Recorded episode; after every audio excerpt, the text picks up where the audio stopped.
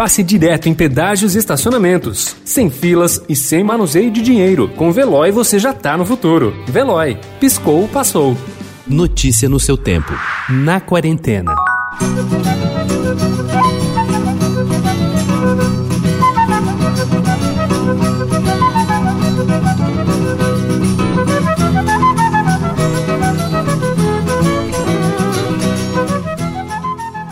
A criação do Quarteto Novo é um episódio grande na vida de Heraldo do Monte, um ponto da linha do tempo da música brasileira. Aquele em que ela descobre ter mais do que o samba para chamar de seu quando quiser brincar de jazz, e um dos trechos bem retratados por uma publicação que chega agora para lembrar a quem porventura possa ter se esquecido de que Heraldo, com 85 anos, ainda é um dos maiores nomes da música brasileira. As Cordas Livres de Heraldo do Monte é a primeira publicação da série Brasil de Dentro, criada pelo Instituto Sare para fazer um serviço público, sistematizar, editar e difundir obras de compositores brasileiros desse vulto.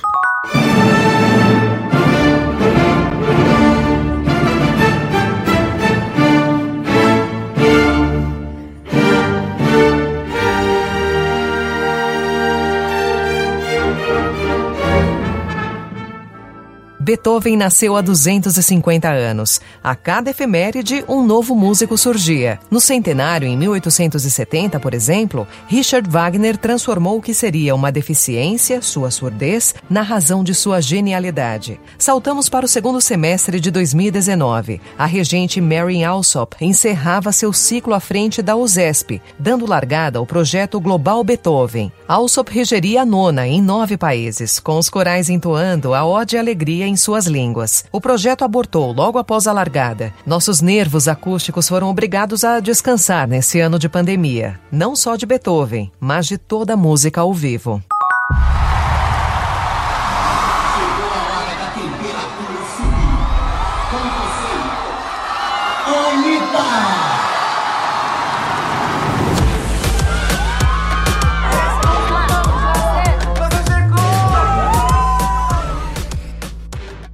A nova série de Anitta na Netflix, Anitta Made in Honório, começa já no primeiro episódio com uma declaração impactante, revelando abertamente um abuso sexual que sofreu aos 14 anos. É um ato corajoso para uma estrela pop que, em 10 anos de carreira, alcançou audiências globais e se tornou uma embaixadora do funk carioca no mainstream mundial. A série é também uma celebração dessa trajetória, com produção executiva da própria cantora, especialmente voltada para sua faceta de empresária.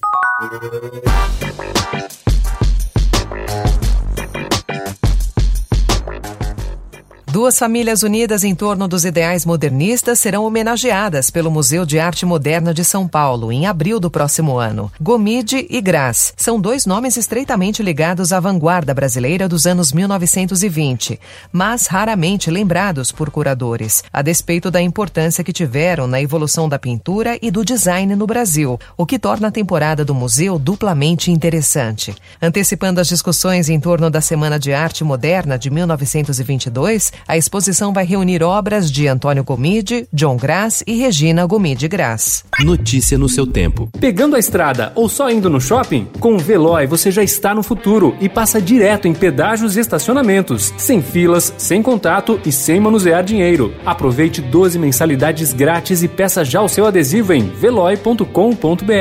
Veloy. Piscou, passou.